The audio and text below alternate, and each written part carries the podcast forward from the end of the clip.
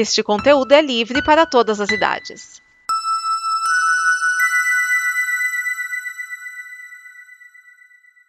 Obrigado por dar play neste programa.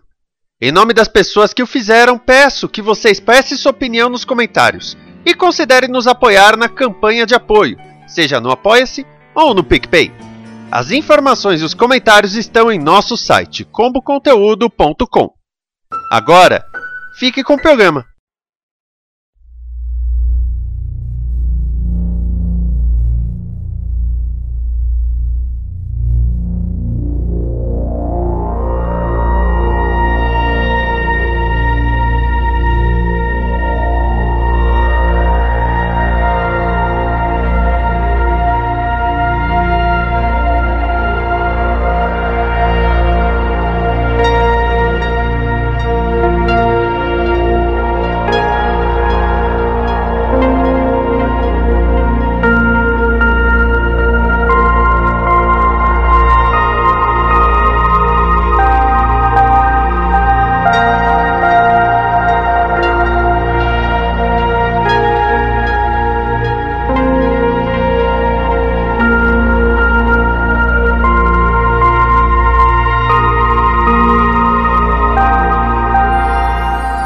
Espaço, a fronteira final.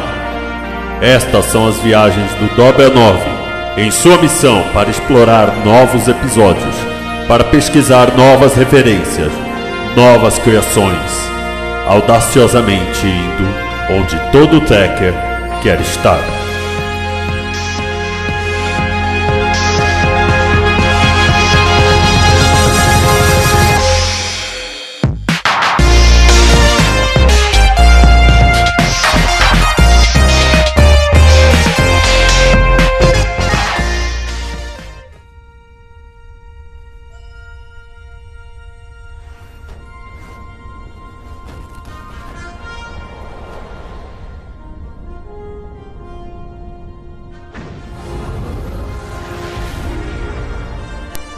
Oi, como vai?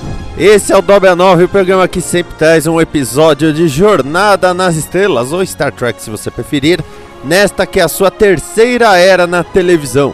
Eu sou Vinícius Schiavini e hoje eu trago o primeiro episódio da terceira temporada de Star Trek Lower Decks, ou como ficou no Brasil, Subalternos. Eu estou falando do episódio Grounded, que em português ficou com o nome De Castigo.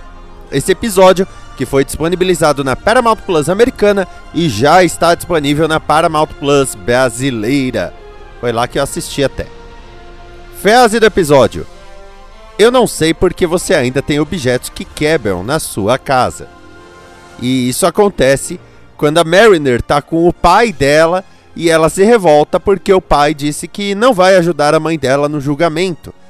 Para quem não lembra, no final da segunda temporada, a Capitã Freeman foi presa acusada de ter explodido o planeta Paklet e com isso deixado os Paklets sem planeta. Pois é, a, a Mariner tá pé da vida e aí nós vamos para abertura. E a abertura tem algumas coisas diferentes. Por exemplo, a batalha no cubo dos Borgs tem mais elementos ali. Achei, achei legal, eu preciso dar uma olhada com calma. O Boiler está trabalhando no vinhedo da família, e aí vai uma, uma piada muito boa, porque a Mariner fala: Eu achei que sua família tinha um vinhedo. Ele tem de uva passa. porque isso lembra o Picard, e o Picard tem um vinhedo, né? A família dele tem um vinhedo que faz uva para fazer vinho, né? E nesse caso tem um vinhedo para fazer uva passa. Tá legal. E todas as mulheres que trabalham no, no vinhedo são lindas e sensuais, ficam toda hora chamando a atenção do Boiler. Por exemplo, ai Boiler, me sujei todinha, eu vou ter que tirar minha roupa, você me ajuda? E o Boiler, não, se vira sozinha. Qual é a do Boiler? Será que não é a opção sexual dele? Ou será que a mente dele e o coração dele já foram tomados por algum alferes? Hã? Apesar que eu espero que não vão por esse caminho, porque eu sempre acho que o caminho mais fraco de um roteiro é estabelecer uma relação amorosa. Pô, mantém o conflito, caramba! Aparece o restaurante do Cisco, na verdade o restaurante do pai do Cisco, né? Porque o Cisco tá lá na estação 9. E aí nós conhecemos o Parque Bozeman, que é um parque do século 21. Os nossos quatro protagonistas decidem ir para o parque para utilizar um ônibus espacial que tem lá.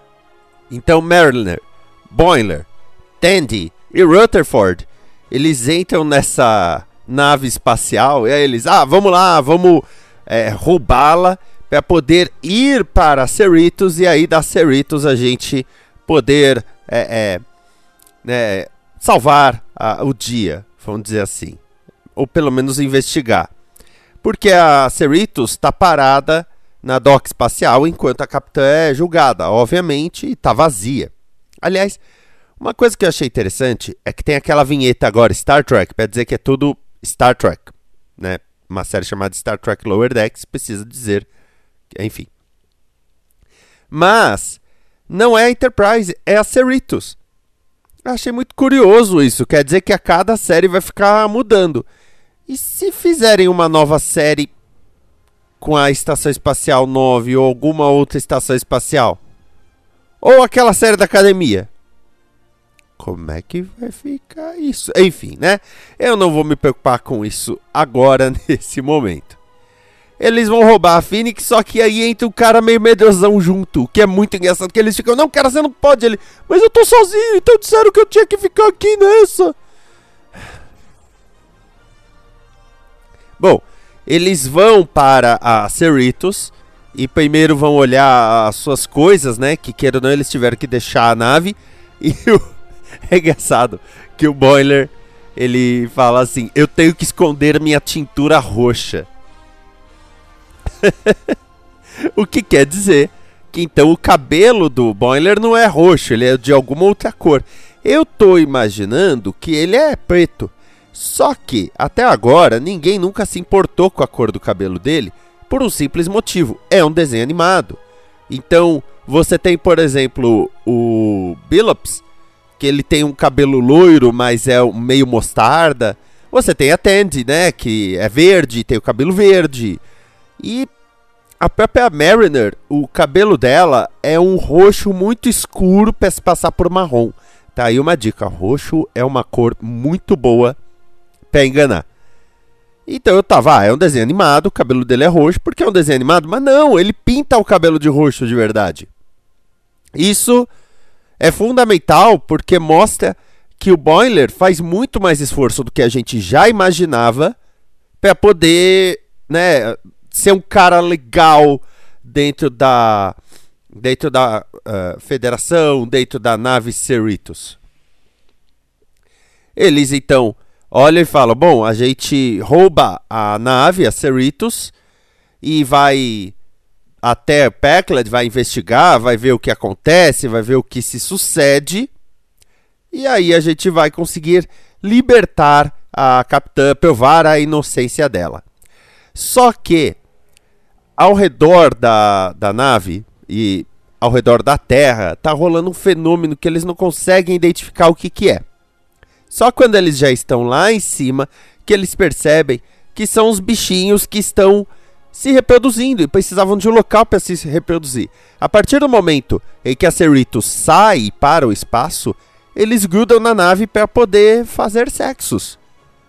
E os bichinhos estão lá fazendo sexos. E aí, quando a DOCA fala: olha, a gente não autorizou esse lançamento, não, a gente está fazendo uma pesquisa biológica por causa desses bichinhos fazendo sexos. Foi, foi uma boa saída da Tandy, eu, eu tenho que admitir. E a ideia da Mariner era que ela ia levar a Cerritos, mas que os outros podiam ir embora sem ela. E ela os coloca na nave auxiliar Joshua Tree que eu achei uma piada muito boa. Mas por que uma piada? Bom, a nave é uma nave da classe California. Ela é grande, mas não é gigante, não é uma Constitution. E Joshua Tree é um parque nacional que é meio desértico e fica no estado da Califórnia. Ele vem, o nome vem de um tipo de cacto que é conhecido como Árvore de Josué, ou em inglês, Joshua Tree. O disco do YouTube, The Joshua Tree, tem uma Joshua Tree na capa, que eles tiraram a foto no Parque Nacional Joshua Tree, da Árvore de Josué. Aí, aí tem coisa bíblica, você já percebeu.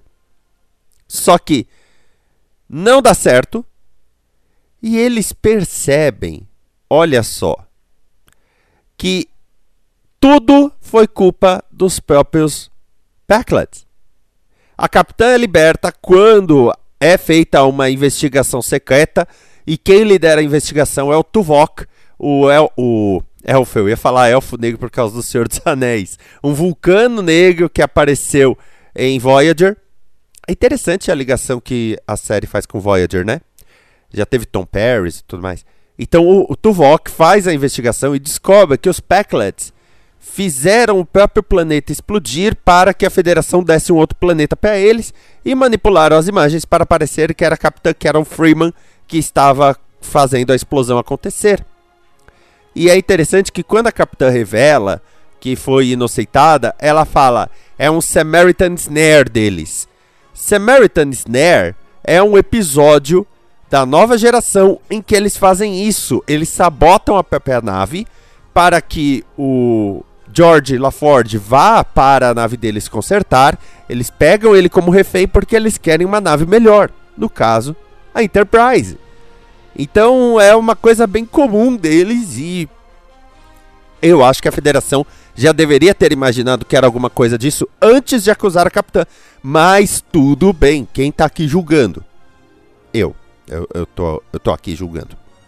Com isso, ninguém precisava ter roubado a Cerritos para tanto. E é claro que tal transgressão não vai passar desapercebida. A capitã Carol Freeman fala que ela não pode mais ficar cuidando da Mariner, porque afinal de contas é a filha dela e todo mundo sabe disso. Então agora o Ransom vai ser o responsável direto pela Mariner, o que quer dizer que ela tem que obedecer a ele. E ele ainda diz: Eu agora sou a sua mamãezinha. É? É, é verdade. ele fala: I am your mama now. Ah, esse é tão idiota, mas tão divertido ao mesmo tempo. Curiosidades não tem muitas, porque afinal de contas, Cisco e o Samaritan Snare, isso tudo eu já falei. Mas eu quero trazer aqui um ponto que eu achei curioso. A primeira temporada de Lower Decks demorou muito para chegar no Paramount Plus no Brasil. A segunda temporada foi até ok. Mas agora eu acho que eles aprenderam a lição e na terceira temporada eles estão lançando episódio a episódio quase junto com os Estados Unidos, que afinal de contas, eles querem assinantes. Se eles querem assinantes, eles não podem dar chance pro torrent. E eu tenho que dizer que eu gostei bastante do episódio. Foi um episódio que já não depende de referências, às vezes a chuva de referências me cansa, mas ele cumpre seu papel narrativo. Achei que a história dos Packlets ia durar um pouco mais e ter uma conspiração, sabe? Mostrar vários inimigos da federação trabalhando juntos. Mas talvez seja exatamente o que todo mundo esperava. E aí foi o que eles decidiram não fazer. O que seria mais inteligente ainda, parando para pensar. E você, o que achou do episódio? Gostou? Não gostou? Deixe o seu comentário em comboconteúdo.com. E os primeiros episódios de Dobby a 9 agora vão começar a sair lá no youtube.com barra esquias. Eu volto no próximo episódio de Lower Decks, que está começando a sua terceira temporada. Tem muita jornada pela frente. Até mais, amor e paz.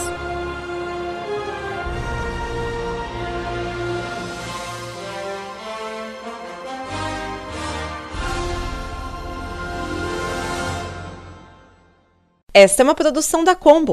Confira todo o conteúdo do amanhã em nosso site comboconteúdo.com.